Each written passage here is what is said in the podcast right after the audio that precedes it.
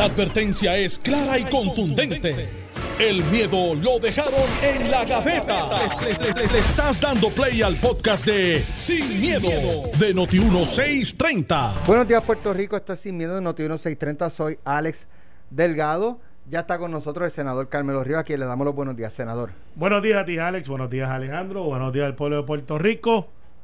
A comprar. gobernador Alejandro García Padilla, buenos días. Buenos días, Carmelo. Buenos días, Alex, al país que nos escucha. Encantado de estar aquí otro día más. ¿A qué? A comprar. A comprar. A comprar. Hay Este- chavo. hay, hay- Hay hay- chavo hay- para comprar. Hay chavito, Seguro. chavito, chavito. Y les voy a dar un consejo a mis compatriotas. Yo, yo me levanté con una preocupación y llamé a un amigo mío que sabe muchísimo de banca. Porque hace dos días yo leí una noticia que, pues no es la noticia de, primera plana, pero debe ser la primera plana para todos los puertorriqueños. La Reserva Federal ha bajado los intereses desde 0 hasta punto 25. ¿Y qué quiere decir eso y por cómo se come ese tostón de pana? Bien sencillo. Si usted tiene una hipoteca como la tenemos la inmensa mayoría de los puertorriqueños, entre 4 o 5, y hay algunos que nos hemos raspado hasta un 6 cuando estábamos empezando, sépase usted que los intereses están a 1.75 en hipoteca. O sea, que usted, si paga 900 pesos y está a un 4, pudiera estar pagando 450 a 500 dólares. Esos son 400 pesos menos que baja. Porque usted amortiza los intereses primero y al final del préstamo es que paga el principal. ¿Qué es la preocupación mía, Alex? Y por qué yo digo a comprar, a comprar, a comprar. Es como la señora aquella mexicana de aviación. Sí, a comprar. Para comprar, comprar, comprar. Comprar y comprar y comprar. En Puerto Rico, en el mercado de Guaynabo, Bayamón, Dorado y Vega Baja, todas las casas de Garden Hills, que es el sitio más caro en Guaynabo, están vendidas. Y yo, pues eso me levantó la bandera, pues estamos en una pandemia. ¿Cómo es posible que se estén vendiendo las casas más caras en Puerto Rico? ¿Quiénes están comprando? Los que no viven aquí. Se han enterado allá y como ya vienen las farmacéuticas, no importa la administración que venga, esto no es una cuestión de Trump, ya Biden estaba hablando de esto, está en el plan, de que Puerto Rico va a ser el sitio de la farmacéutica. Ponle que vengan mil ejecutivos de farmacias que son a salarios de 100 mil para arriba. Ya hoy, hoy, un amigo mío que es Rialto, que es otra persona, tiene 190 requests, o sea, 190 eh, solicitudes de gente que no vive en Puerto Rico que están buscando propiedades en Vega Baja, Dorado, Guaynabo o Bayamón. Y las casas son de 500 mil para arriba. Eso es lo que están pidiendo. El control de acceso, todas estas cosas, algunos acceso a la playa de un millón para arriba. Lo que quiere decir esto, Alex, es que si nosotros hoy, lo- lo- los criollos, no empezamos a adquirir propiedades con el exceso de cash que hace 20 años no se veía en la banca, para que se enteren lo que se pasan quejándose de que la banca está pelada. Por primera vez en décadas, la banca norteamericana y la de Puerto Rico tienen exceso de cash. O sea que tienen que gastar por ley. Ya eso no es cuestión de que los bancos no tienen chavo. Y lo que va a pasar es que la gente que no vive en Puerto Rico va a especular con Puerto Rico, que es un sitio espectacular para comprar, y se van a quedar con las propiedades. Y los que somos locales vamos a tener que comprarle a esa gente que especuló y compró en descuento, porque nosotros no estábamos informados de que podíamos comprar a unos precios ridículamente bajos. Tarjetas de crédito, Alex, tú y yo tenemos. Alejandro no sé si le dan crédito. Eh, Bueno, no está aquí, vamos a aprovechar que... Pues tú sabes a cuánto va a estar el rate de las tarjetas de crédito. A un por ciento. O sea que los que pagamos 16, 15, 13, 9.9 y pico de por ciento van a poder tener tarjetas de crédito a menos de un por ciento y dos por ciento. O sea, Alex, es el tiempo, y esto no es un anuncio, by the way, esto es un análisis. Yo, por ejemplo, mm, digo, mi única aportación a eso es que, que si a usted, si los intereses están a menos de 2% de lo que estaban cuando Eh, usted compró, Que, que tenía mal crédito usted. No, yo dije que no había dado crédito. este, Porque nunca enderezó la finanza eh, eh, eh, mira, del gobierno. Eh, te fuiste de la Está- y aprovechó Alex. No, Carmelo, porque yo- te aguanté y Lo que, lo que pasa es que yo trato de explicarte y tú nunca entiendes, pero anyway, este, o sea, eh, te- te- déjame explicarte lo siguiente para que, para que lo entiendas. Eh, si un gobierno puede con gastos recurrentes pagar los eh, pagar los gastos recurrentes con ingresos recurrentes, ese, ese, ese gobierno arregló sus finanzas. Claro, no se está pagando la deuda, ¿verdad? El refinanciamiento de la deuda es parte de eso. Eh, no lo quieres entender, pero no, yo, no hay manera de que yo te lo explique. Ahora bien, ahora bien, Lo- lo- en cuanto a, en cuanto a lo que estabas diciendo, no, yo no, no voy a, a decir a la gente salga y compre casa. Si usted tiene, sí. si, si el que la necesite, que la compre, que no la necesite, que no la compre. Si hay una, una diferencia de más de 2% entre aquello que usted pagó, porque el problema es un poquito más complejo, entre aquello por el cual usted pagó y, y como están los intereses ahora, a usted le conviene refinanciar para tener un pago más bajo. Si no, no. Claro. Aunque se la pongan a negativo, uno. Si no sale me- mejor su pago, no lo haga. El, Puerto Rico tiene un problema de consumo excesivo. ¿Qué le conviene a la gente? Ahorrar. No salga corriendo a comprar una casa menos si no que- la necesita. O, Bueno, pero, o- pero- o si lo quiere hacer para invertir. Es que lo que pasa es que ahorrar Ah, ya bueno, no va a pues, ser. Ser un Entonces- negocio de entonces, renta, sí. de, de Pero alquiler. es que es un mecanismo de ahorro. La Claro, inversión es un claro, mecanismo claro, de ahorro. Eso es un negocio. Pero mira, Claro. mira la controversia en el ahorro, Alex. A ti, a mí y a Alejandro nos enseñaron que ahorremos chavos. Claro, Con la, a- con, la, con la baja de intereses brutales de la Reserva Federal, ahorrar dinero no es negocio. Yo discrepo. Sí, te voy a explicar por qué. Porque entonces tú lo pones en una cuenta de banco y la cuenta de banco Y- te va a rendir a un punto 25 o a, o a un punto 10, ni ¿Y, siquiera un por y ciento. y entonces qué hago? Voy con, salgo cogiendo y compro una propiedad. Sí. Sí, Bueno, y- pues, de te- ingreso. No, no es para venderla para la playa. tenemos, no es que se un apartamento de playa. Yo, yo soy, en cuanto al, al, al ingreso familiar, yo soy más conservador. Yo, Claro, yo creo que, que uno tiene que ahorrar para emergencia. Lo que sí, sí, tú tienes que tener seis meses de ahorro, eso es verdad, para poder pagar si te pasa algo. Ah. El problema es que después de esos seis meses, todo ese dinero que tú tienes en el banco, lo que quiere decirlo a los criollos, a los locales, a los, a, a los vecinos tuyos y míos, que hay una oportunidad increíble que se enteraron en el continente, están viniendo a Puerto Rico en manada a comprar propiedades. Pero eso es bueno, traer riqueza de afuera a Puerto Sí, Rico es bueno. Pero tampoco podemos caer en lo que ha caído las Islas Vírgenes. Que las Islas Vírgenes, la inmensa mayoría de los terratenientes no son de Islas Vírgenes. Yo, yo discrepo porque o sea, nosotros tenemos una, una composición social muy distinta a las Islas Vírgenes que tienen una población muy baja en una extensión territorial mucho más pequeña que la nuestra. Yo discrepo. O sea, el que venga gente de afuera a- con dinero de afuera a añadir a la riqueza nuestra es extraordinario. Es lo que cualquier país quiere. ¿Por qué? Porque si no, está hirviéndose todo el tiempo en su propio jugo.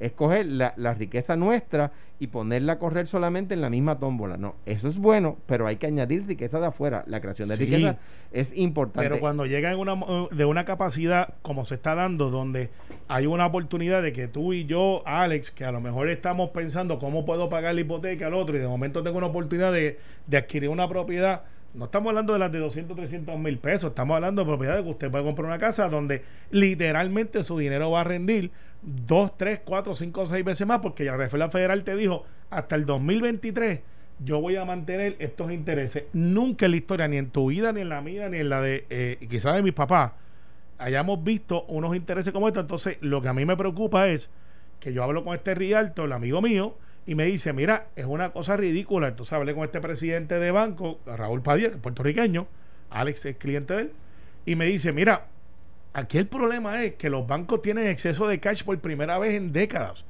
Tienen que gastar el dinero, o sea que ya no es que no te pueden prestar. o sea que si Y- arreglamos las finanzas. Sí, sí. Ah, gracias, sí, la gracias. economía, ¡Oh, la economía. La, Ah, la Reserva Federal está, re- está tratando de arreglar fianzas. Eso tiene unos problemas y, y después vendrá a decir que hay inflación, deflación.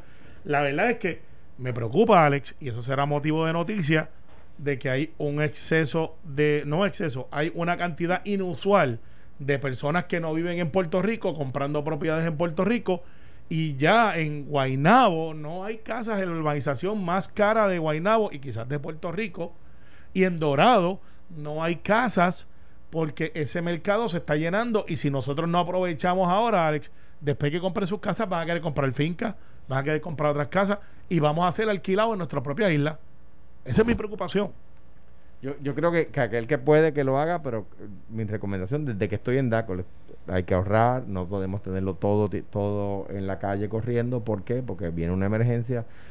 ¿Qué pasa? Viene una emergencia y tienes que salir a vender propiedades para poder atender la, los la, están ahí. la operación del hijo, etcétera. Si tiene equity ya, porque si lo acabas de comprar, no. A un por ciento, Alejandro, es que el equity es casi instantáneo. No, porque no. tú pagas, sí, bueno, o sea, No. una buena compra, no compres algo No, que- Carmelo, el, el equity es instantáneo cuando el valor del, de la, ca- del, del, del- del bien supera el, el valor del préstamo. Pero en este caso, los bancos están prestando máximo 90, 90 y pico por ciento del valor de la tasación. Por lo tanto, el, día que compras no tienes equity. Está bien, Mm, pero Alejandro, cuando tú vas a venderlo, y sobre todo con este mercado que la gente está comprando, yo- o sea, Alex, la cosa es que en la mi pandemia- recomendación es que ahorren. En la pandemia, lo que me dicen los banqueros eh, que no esconden los números es que están haciendo cuatro a cinco veces el negocio que habían hecho del año anterior. Hay demasiado, no demasiado, nunca es demasiado. Hay una cantidad de dinero líquido en la calle y si nosotros no nos ponemos abusados y no hacemos un plan y darle oportunidad a los de aquí a que compren, se nos van a quedar con las tierras y eso que no es que Pero nos estén hay- invadiendo. hay, hay pero una ley federal que se llama Equal Housing Lender que la oportunidad se la tienen que dar a todos por igual. Por eso es que yo le estoy diciendo a los puertorriqueños, miren esto, no, no sean solamente asalariados, piensen empresarialmente, compren. Bueno, vamos a- al otro tema. Hoy sale, digo, salió ayer, pero es una información que es prácticamente la misma historia, eh, pero pues dentro de dos años le cambian los nombres de los legisladores y los familiares. algunos, Pero son esto- algunos vuelven y salen. Exacto. Algunos están en todos los Pero capítulos. esto es un, un refrito, por llamarlo de alguna forma.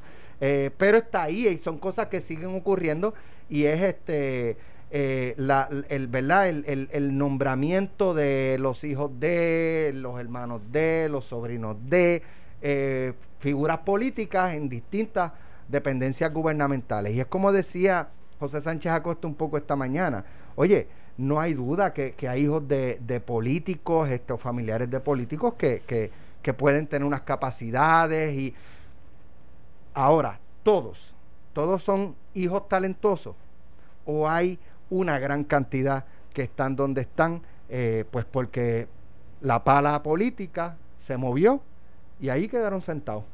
Yo- Cuando yo- a lo mejor había otras personas, quizás más cualificadas, que no le dieron break porque no eran los hijos de, o los hermanos de, o los familiares de. Alex, te lo voy a decir sin miedo. Eso fue un reportaje, ese reportaje es un reportaje mediocre. Mediocre. Y me explico. Vamos a definir nepotismo. ¿Qué es nepotismo? Pues es de ayer.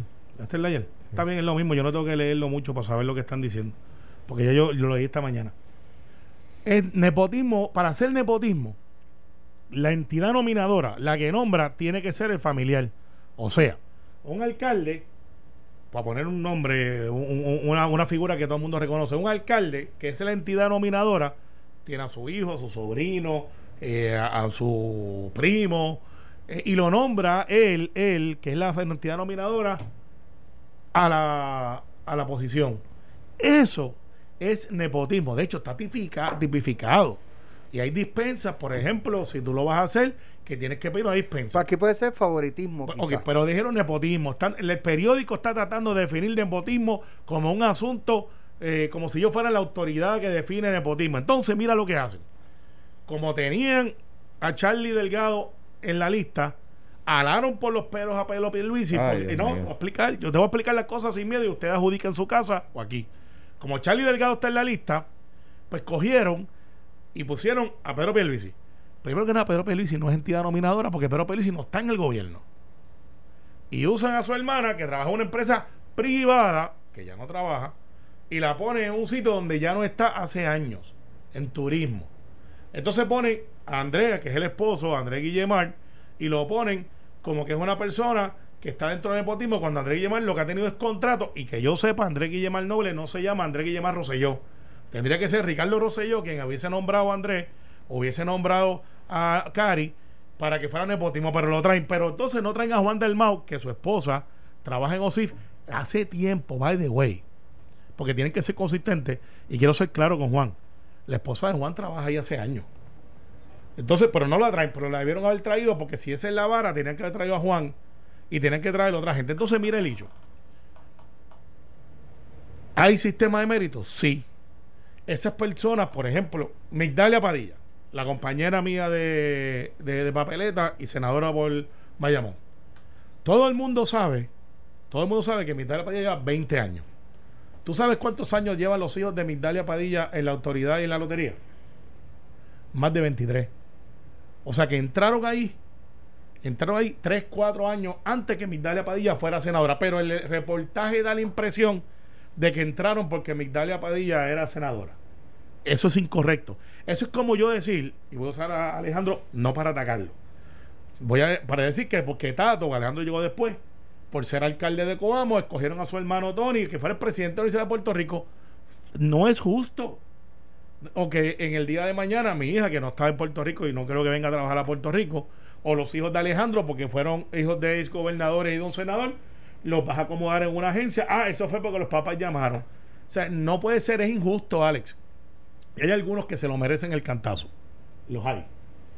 Hay gente que sí. Eh, pero esa, e, este, este reportaje es un reportaje malintencionado. Es un reportaje desbalanceado. Es un, un reportaje que le falta la verdad. Es más, de hecho, si lo fueran a hacer bien, falta un montón de gente ahí. Si lo fueran a hacer bien. Pero lo hicieron con el propósito de crear un malestar hacia la legislatura. Tocan algunos alcaldes. Entonces habla de Héctor O'Neill este, y sus nietos. Héctor O'Neill tiene nueve hijos, algunos de ellos para trabajar en el gobierno. Y su hijo, este, Edward O'Neill, que está ahí, que corrió para Guaynabo y no salió favorecido, lleva más de 26 años. O sea, ese muchacho entró ahí por mérito propio. O sea, antes de que Héctor O'Neill fuera ni siquiera. Entonces, yo lo veo con esa manera de que lo tratan y es como que es un delito, es algo malo.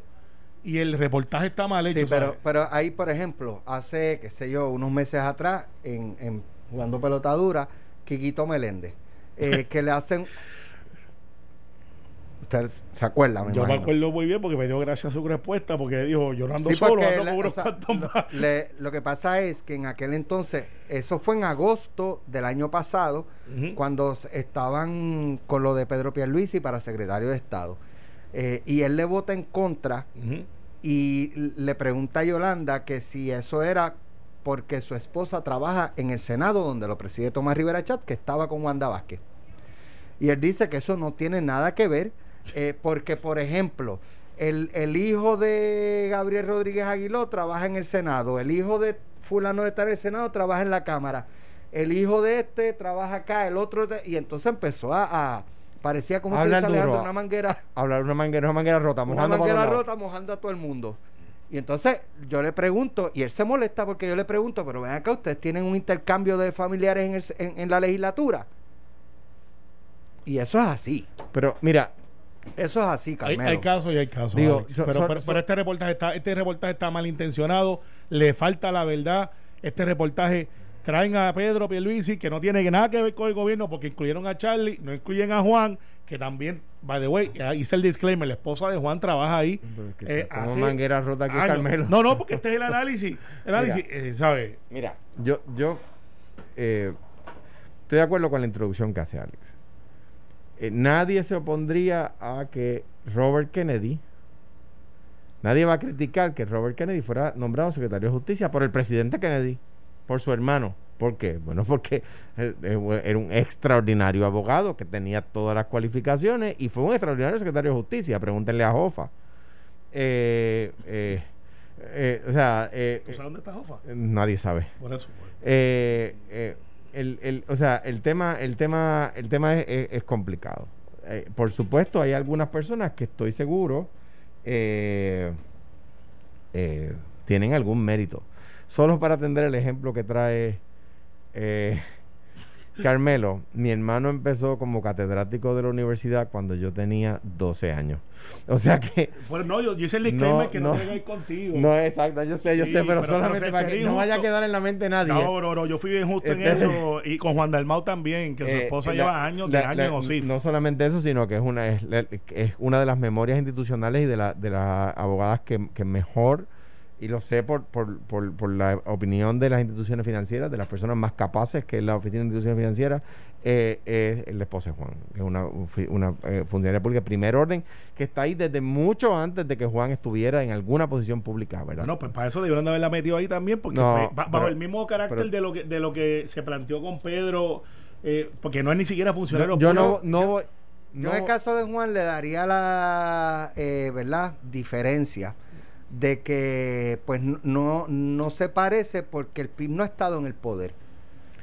Es todo lo contrario. Exacto. Él ha estado fiscalizando a los partidos eh, y aún así, han estado en el poder. Es correcto. Y aún así su esposa de es, la diferencia que yo, le veo. Yo creo que no podemos tapar el sol con un dedo. Si bien es cierto que hay algunas personas que estoy seguro, y algunos de ellos yo los conozco, están allí por mérito, muchos de ellos están allí porque, como dice el periódico, la sangre pesa más que el mérito. Hay casos. O sea, o sea eh, yo, yo no descualifico el, el, el, reportaje. ¿Por qué? Porque me parece que hay, eh, sin duda alguna, demasiadas ocasiones donde la sangre pesa más que el mérito. Solamente un, un, un punto, un punto adicional.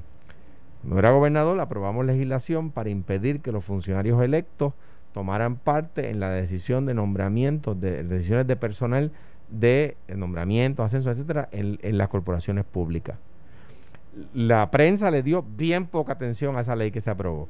Luego, cuando el gobernador Roselló la deroga para que los funcionarios públicos electos puedan tomar parte en las decisiones de personal, para volver a legalizar eso, la prensa no, no le dio tampoco ninguna atención a la derogación de la ley. O sea que, que, en, realidad mi única crítica es que, se, que, que la prensa demasiadas veces se presta al chisme, pero no a la solución. Siempre tenemos la culpa. No. sí, ustedes, ustedes, si ustedes quieren ser cuarto defendí, poder, responsabilidad. Defendí el artículo y lo sigo defendiendo. Creo que es demasiado. Y la gente sabe. Mira, la gente sabe que demasiadas veces la sangre pesa más que el método y eso es verdad. Estás escuchando el podcast de Sin, miedo, de Noti1630. Bueno, ya estamos aquí de regreso en eh, Sin Miedo. El Tribunal Supremo declaró no al lugar la petición para paralizar la impresión de las papeletas del plebiscito estadidad sí o no, que se celebraría el próximo 3 de noviembre, el mismo día de las elecciones.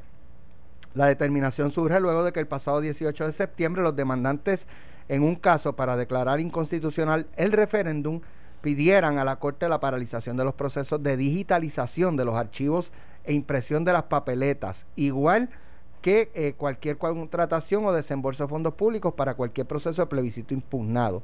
La Comisión Estatal de Elecciones emite una resolución el 17 de septiembre en la que aprobó el diseño de la papeleta y se ordena proceder con el proceso final de digitalización envío a la imprenta.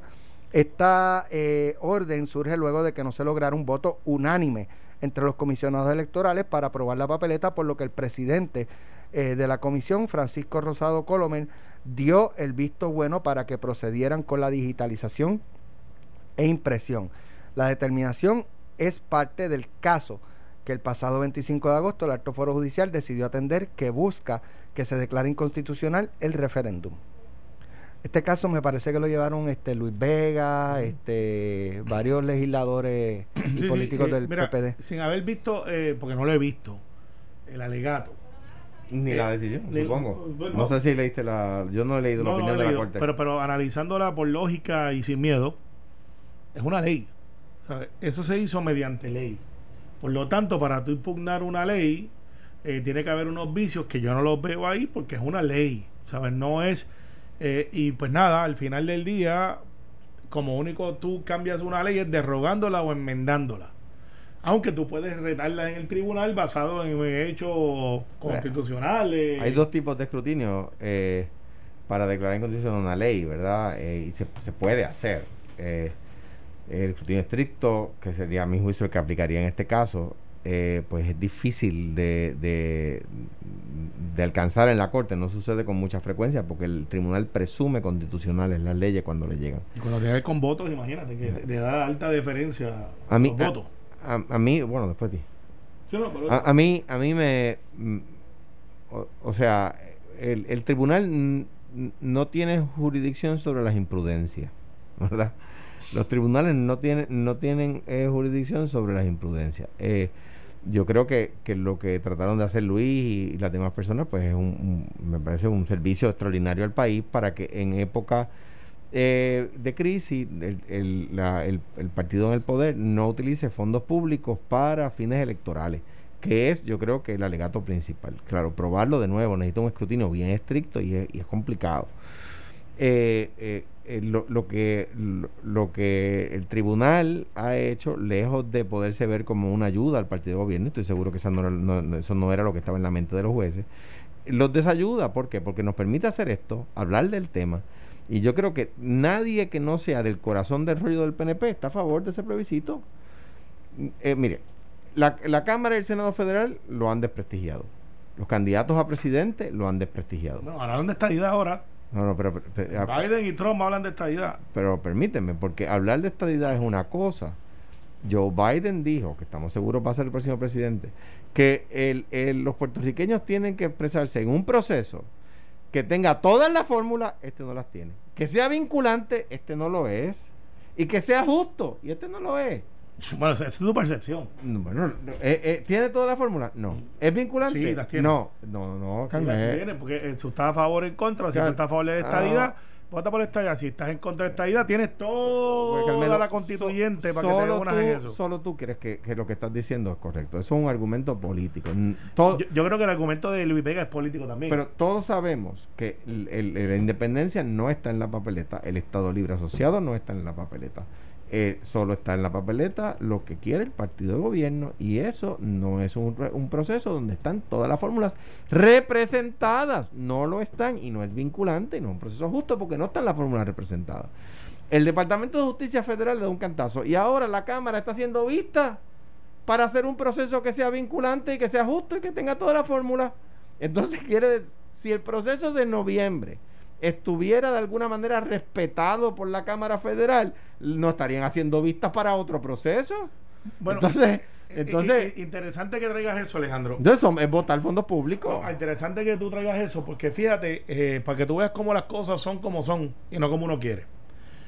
Grijalva, el, que es el presidente de la Comisión de Recursos Naturales, eh, a quien conozco hace muchos años, Y que la gente, que la gente entienda, recursos, la- esa comisión, ¿dónde antes el era? Antes era la, la- la- el- el- era la Comisión de lo Interior, el Sí. depart- la comisión que atiende el Departamento del Interior, ahora es la comisión que atiende los recursos naturales. Exacto. Entonces, eh, radica Alexandria Ocasio Cortés, congresista de Nueva York, de origen puertorriqueño, y Nidia Velázquez, que es una de los ranking members, puertorriqueña. eh, y entonces, atiende ese con celeridad en una vista, pero hace más de un año y medio, dos años, está Darren Soto con el, con el proyecto de estadidad. Radica uno contemporáneo con el proyecto de respetar el plebiscito, que también se radicó por Darren Soto con 17, escuchen bien, 17 co-sponsors republicanos y demócratas, De- versus de- uno de- del otro lado que tiene solamente dos demócratas 17 de 435. y, y dos de 435. O sea que sí, No, yo- mu- mucho contra poco, poco contra mucho. Yo reacciono después, Eh, que tú pero- puedas decir tu idea. eh, Dale, dale. no, por eso, no, por ahí No, va. para no interrumpirte. Bien, tranquilo, estamos aquí. Estamos aquí. Eche para adelante, como dijo este. No, para no interrumpirte. Eche para adelante. Voy a echar para adelante después de que tú hables. Entonces, viene Grijalba y dice: Voy a citar una vista este viernes, lo cual yo no sé si Charlie ha contestado o si va a mandar a Aníbal para plantearle el asunto. Ni- tampoco ha salido público si Pierluisi contestó. Sí, ya Pelici dijo que sí. Tú- tú- tú- pues te lo habrá dicho a ti, pero en los medios no ha salido. No, no, ya lo- ellos lo confirmaron que Pelici iba a estar ahí. Sí, sí, sí. De hecho, mucha gente pensaba que iban a volar para allá y yo creo que es virtual. Porque muchos de los congresistas que van está- no están en el Capitolio. Eh, por lo tanto, va a ser virtual. Así que si es un anuncio de, de que se tiene que montar un avión, una preocupación, lo pudiera hacer virtual, como han hecho algunas vistas del Congreso. Entonces, viene Grijalva y dice: Yo voy a atender este proyecto. Puede ser que nos sorprende y diga: Voy a coger a todos los proyectos y los voy a meter ahí. Eh, no sería típico. Pero entonces es como que tratando de enviar y empujar un mensaje. Alex, aquí nadie se chupa el dedo. Nadie se chupa el dedo. ¿Qué mensaje? El mensaje, que Grijalva no favorece la estadía para Puerto Rico. Pero Carmelo, lo que pasa es que, no, o sea, el que el, el- el proyecto de Darren Soto es un proyecto de encargo. sí, lo hice yo con él. Eh, eh, pues, o sea, es un proyecto de Por encargo. petición, por petición, No, vamos. lo hicimos los dos. Lo hicimos los dos. Pues entonces, yo nunca entonces- me escondí. yo entonces, lo dije. Ahora, ahora yo te lo di- dije. Ahora te digo yo, nadie se chupa el dedo. Entonces Grijalva sabe eso, me- versus el proyecto de Nidia Velázquez, donde todos los partidos aquí, todos, el de Nidia Velázquez y Alexandro, era Alexandra Ocasio Cortés, eh, eh, eh, todos los, los partidos tienen, eh, a- algunos los favorecen, otros no, pero sí, todos con enmienda. O sea que no es un proyecto de encargo. El- y, y eso se sabe. Tú puedes hacer un proyecto con 25 co-sponsors. Cada vez la estadía tiene menos co-sponsors. Pero tú puedes hacer uno con 25. Es más, No, no el- digamos con, con el doble, con, con 50 co-sponsors, con 100 co-sponsors. Pues si es un disparate, un disparate y no le van a dar vista. O sea, ustedes quieren que, que se reconozca un plebiscito donde votó uno de cada 10.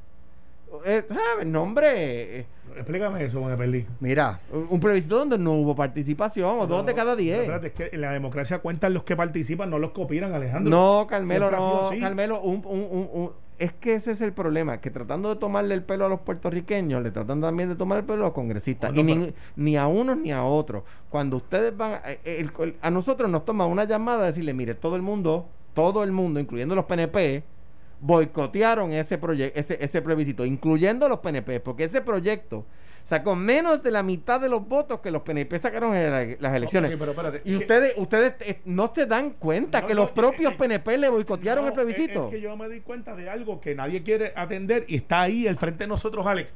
Si en el día de mañana, eh, si en el día de mañana, Tato en Coamo hay 45 mil habitantes, por poner el número, no sé cuántos hay. Más Debe o estar menos. más o menos, 45 mil habitantes. Y 2 mil votan por Tato para que sea alcalde.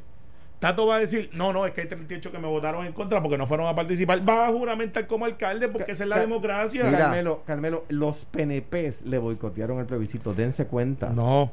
Si Ahí- no fueron a votar. Hay Bueno. temas importantes también que quiero Sí, discutir. que después Calito Pelavar nos da una llamada de los mangles de la palguera y nos regaña. Ayer trasciende que en los últimos cinco días, o sea, de ayer para atrás, cinco días para atrás, eh, 3.500 personas acudieron a devolver los chavos del PUA. Chavito, chavito. Seis días antes, los federales confirmaron que ya estaban metiendo mano en investigaciones para procesar gente.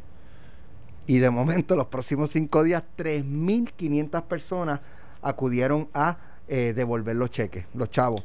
Eh, y a eso le sumo el, lo que es inconcebible. Y es que hay est- estas dos señoras, una anciana y a su hija bastante terrible. mayor, Terrible. que están acusadas de defraudar con lo del PUA, 800 mil de fianza cada una. O sea, estamos hablando dos personas que se ven que no tienen, ¿sabes? Son pobres, se, se les nota 1.6 millones de, La fianza, de fianza la entre fianza- las dos. la Me parece es- totalmente La abusivo. fianza es un, re- un, un elemento, y esto hay que explicarlo, no tiene que ver con la gravedad del delito y esas cosas. La fianza tiene que ver con. la- bueno, tiene que ver con la gravedad del delito de los hechos cometidos, sí. Pero lo- el Es tema para es garantizar la, la, la comparecencia. Es para garantizar la comparecencia. Ah, y, y- Pero es que esa, esa señora, bendito, ¿verdad? Yo, yo no, por lo menos de las fotos que veo, yo creo que bendito, probablemente no tienen ni los chavos para comprar un pasaje e irse de Puerto Rico. Ayer se hello. criticaba que a, que a un político lo, lo, lo, lo acusan y le dan una fianza nominal y a esas pobres dos señoras le, le meten una, una fianza de 800 mil. Ahora bien, que me parece excesiva y yo creo que eso no aguanta agua en una, en un- en una revisión de, de, de, eh, de fianza. Dicho eso, dicho eso, y aquí me, me le cuelo a Carmelo, que por lo regular es el primero que opina, pero te- quiero decirlo antes que él por razones obvias. Él es incumbente y yo no. Esas 3.500 personas, la inmensa mayoría, no son políticos. ¿Qué, qué, qué van a decir ahora los que dicen, los que, lo- los que viven la vida de criticar a los, a los funcionarios públicos? ¿Que, todo el mundo es corrupto. ¿Ah? ¿Qué van a decir ahora? ¿Qué van a decir ahora los que, viven la vida de criticar a los funcionarios públicos? Ahí tú tienes corrupción en la empresa privada, corrupción en las casas privadas, con fondos públicos. Cuando hablamos de que la sociedad está en crisis, es la sociedad, no son solamente los políticos, también el grupo político como parte de la sociedad. Pero da el traste con el argumento de que es problemas son los funcionarios públicos. Eso, No. fue, eso fue parte de lo que dijo Pierluisi en el debate y Alexandra Lugaro le cayó arriba con esa misma línea de pensamiento. Pues, eh, Ilusión, Mara ellos, u otros. O sea, yo a cada rato veo personas que aprecio y personas que no conozco diciendo, no, porque el problema es que los, poli- los políticos, los funcionarios públicos, es que el gobierno, no, mire, no, esas 3.500 personas debe haber gente del gobierno y gente de la empresa privada. Tú sabes, David, lo que me preocupa. Y te lo digo con, con, con, con el riesgo de que haya alguien que yo conozca allí. Porque no sabemos. Esta señora no sabemos cuándo fue que hicieron la transacción. Pero presumimos que fue en tiempos recientes. ¿Tú has visto que han procesado a algunos de los muchachos de San Ignacio? Todavía. ¿Tú lo has visto? No. Muchas gracias. Gracias por participar. Bueno, no sabemos si ha pasado. Pero ellos han admitido en los próximos días iban a empezar a radicar cargos. a los de San Ignacio. Sí, supuestamente. Vamos a esperar a ver. ¿Ve? Pero a esta señora lo, le hicieron ya. Los de San Ignacio se sabe porque eso fue una nota periodística. No quiero, no, no, No, no, no puedo pasar el juicio, pero que digo es, ¿dónde está la, la, la- ¿sabes? Porque tú puedes dilatar el proceso porque tienes recursos para defenderte. Eso dice si tú vas a ser inocente o no, amigo mío y tuyo. Una vez dijo, el ser inocente cuesta. Y yo me chocó porque como abogado los dos pensamos, pues ¿cómo que te cuesta? yo cogí si una- tú tienes un yo- buen abogado, puedes salir Yo cogí una conferencia, eh, como estudiante de Derecho, cogí una conferencia con un abogado prominente de los Estados Unidos que se llamaba, creo que ya falleció, Johnny Cochran. Sí, Sí, falleció. sí, falleció. Johnny Cochran, un estudiante le preguntó, eh, fue el abogado, uno de los abogados de O.J. Simpson. Uno de los estudiantes le preguntó, si O.J. Simpson hubiese sido pobre, eh, Johnny Cochran no lo dejó terminar, dijo guilty as, As charged. charged. Porque Y- no hubiese. Y, y- y él explicó. Le faltó, y yo tampoco lo hubiese representado. además, Obviamente. lo- le- le- le- Porque yo cobro Chavito. carito. Pero- carito, Chavito, carito, chavito. carito. Pero él iba a eso, porque fíjate que la explicación que da, pensándolo bien, no le faltó decirlo, porque lo dijo, dijo, Johnny Cochran. Implícitamente. Johnny Cochran, no, añadió. No hubiese podido pagar una defensa como yo, Eh, como él- Robert Shapiro, él como... Pudo, él pudo poner a su servicio, la explicación que él dio fue, él pudo, o sea, O.J. Simpson pudo poner a su servicio la misma cantidad de recursos que el Estado puso a servicio de los fiscales. Que son a Y veces por eso cientos de miles de No, dólares. y que el caso lo definió un error de la fiscalía. Exactamente. Claro. Al, al decirle que se pusiera el guante. guantes. Te recomiendo que veas la película que hizo, y se me escapa el nombre del artista, el que hizo Black, Jr. Panther. No, no. Ah, ah, no, eh, Ah, sí, sí, sí. ah, que falleció hace poco. Se hizo hace poco, este, Togwell Marshall, que fue el primer juez, este, Juez ju- negro. juez negro en la Tribunal Supremo de Estados Unidos. Donde los casos de que hicieron de discrimen y derechos civiles, el de Board vs. Brown Education, by the way, Lo decide él. Lo decide él, bueno, sí. Lo resuelve. Eh, lo resuelve él, pero él como abogado Bueno. la película. Tenemos que irnos, No, no. pero antes de hoy eh, para la planta que se va a estar regalando este fin de semana mediante sorteo y usted puede inscribirse en este momento llamando al 758-7230 y contestando la pregunta que voy a hacer. Carmelo, dime un número.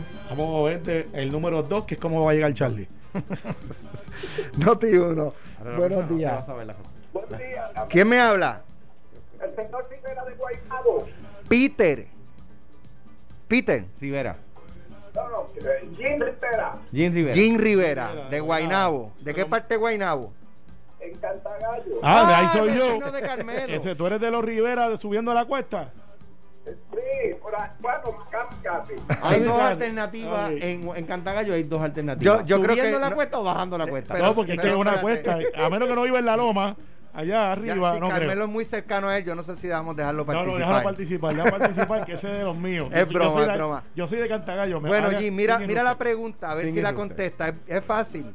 ¿Qué día de- del mes de junio, qué día específico del mes de junio comienza la temporada de huracanes? Ah, María. Junio 1. Exacto, es. eso es. Ay, para que tú veas. Ya está eh, inscrito. Le voy a pasar entonces con la mente Los maestra Mets. para que le tome los datos eh, y, y entonces quede oficialmente inscrito. No los uses para ir al trapiche, que todavía está cerrado.